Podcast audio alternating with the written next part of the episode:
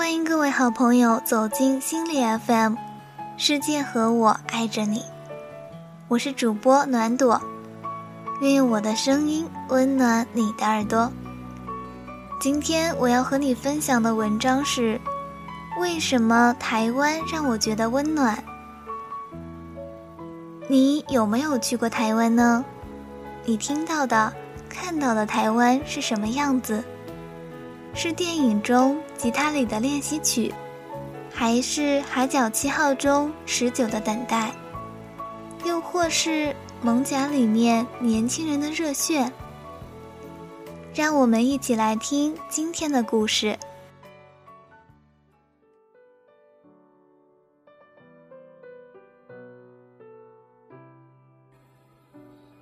在花莲的时候去看海豚。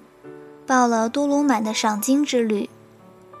多罗满是和黑潮海洋文教基金会合作，所以在起航之前和整个出海过程中，都有基金会的人员负责讲解介绍。那是一个看起来黑黑瘦瘦又很有朝气的年轻人。回航的时候，他说：“我其实不是花莲本地人，但我热爱海洋，想要了解海洋。”所以，我大学毕业之后就到花莲来做自己喜欢的事情。我来了之后，却看到大海正在遭受破坏和污染，所以我时常会去想，我到底能为大海做些什么呢？我们到底能为大海做些什么呢？后来到下船，我也没有想明白这个问题。虽然很想跟他说一声谢谢，不过没有等到他人。然后搭车去了七星潭，坐在海滩上，把腿伸进海浪的范围，看它一波波的冲上来。身旁来了一批高中学生，就在海滩上互相推搡，放声大笑。我看着两个男生手拉手去捞海浪边缘的一大截浮木。拉过来之后，又系上绳子，往海里用力抛远。我看了一会儿，才发现，海面上有一个黄色的塑料袋，随着海浪不停地被冲上前来，又在你能够够到它的时候，随着海浪退远。他们不是在玩木头，他们是想捞起那个塑料袋。我能为大海做些什么呢？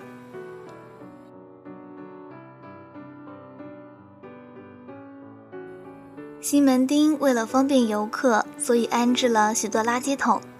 在垃圾桶的侧面有一个金属盒子，用来放烟蒂。吃完杨桃冰出来，我就站在垃圾桶旁边抽烟，方便弹烟灰和摁烟头。过了一会儿，来了清理垃圾桶的老伯。我靠边站了站，给他让了位置。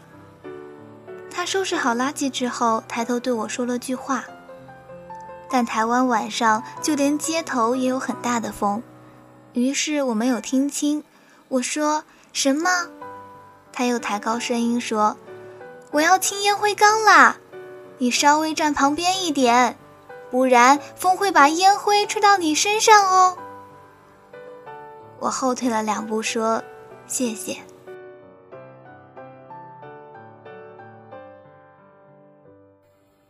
准备去台大的那天早上，先去了一趟 Animate，在街边把悠游卡塞进刚买的伊娃学生证里面的时候，旁边一个台湾男生过来问我说：“你知不知道西门町路边这个绿色油漆的杆子是什么用？”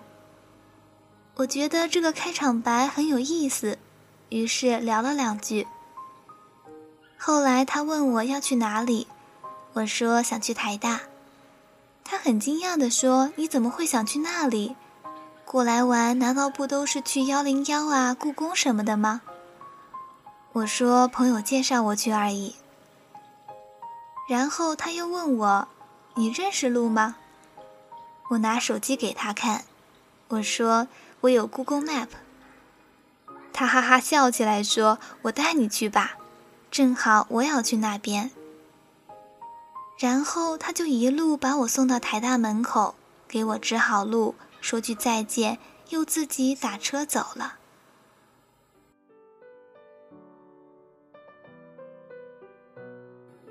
花莲是打电话叫出租车可以打七折，于是晚上从自强夜市打车到向阳山去看夜景。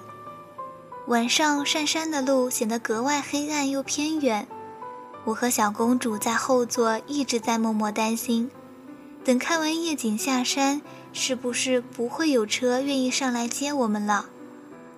不知道是不是看懂我们在想什么，下车的时候，司机又探出头来说。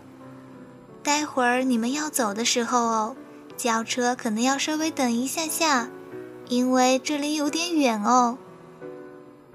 大概就是我们不会把你们抛下不管的啦，这样子。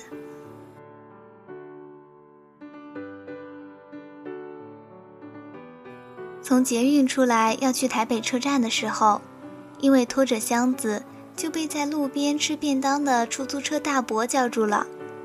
大概是以为我们要去机场，所以来问的吧。结果我们说只是去台北车站。大伯问：“你们打算怎么去？”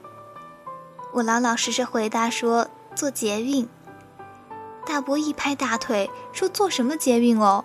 这边走路过去才十分钟，带你到捷运入口就三分钟，等车要三分钟，坐捷运还不如走路快啦。”旁边还在吃便当的另一个司机又笑呵呵地说：“当然打车更快哦。”大伯腼腆地把手一挥，说：“哎呀，不打车也不要紧，真的，走路十分钟就到哦。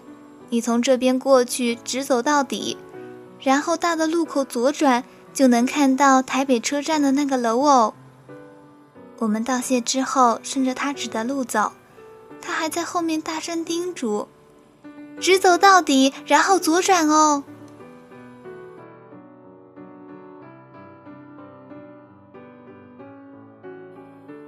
我去台湾之前，竹子和我说过一件事儿，有点像带笑话性质讲的。他说有个朋友去台湾，手机丢了，报警之后不久，居然给他送了回来。他很惊奇，警察却不屑道：“这算什么？”本来就肯定找得回来呀！我不知道是不是有这个故事给我撑腰，所以我手机不见的时候，我一点都不慌张，肯定找得回来呀。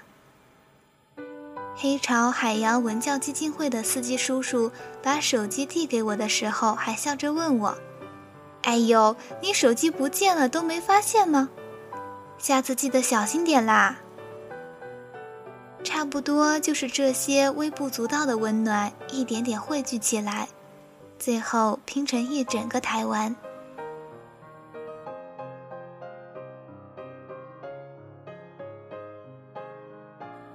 好啦，今天的节目就到这里了。十一期间，心理 FM 会每天陪伴大家，和大家讲述旅行路上的故事。感谢大家收听本期的节目。如果你喜欢我们的节目，请继续关注心理 FM。如果你想在手机上收听心理 FM，请在百度搜索“心理 FM” 手机客户端。我是主播暖朵，请记得世界和我爱着你哟。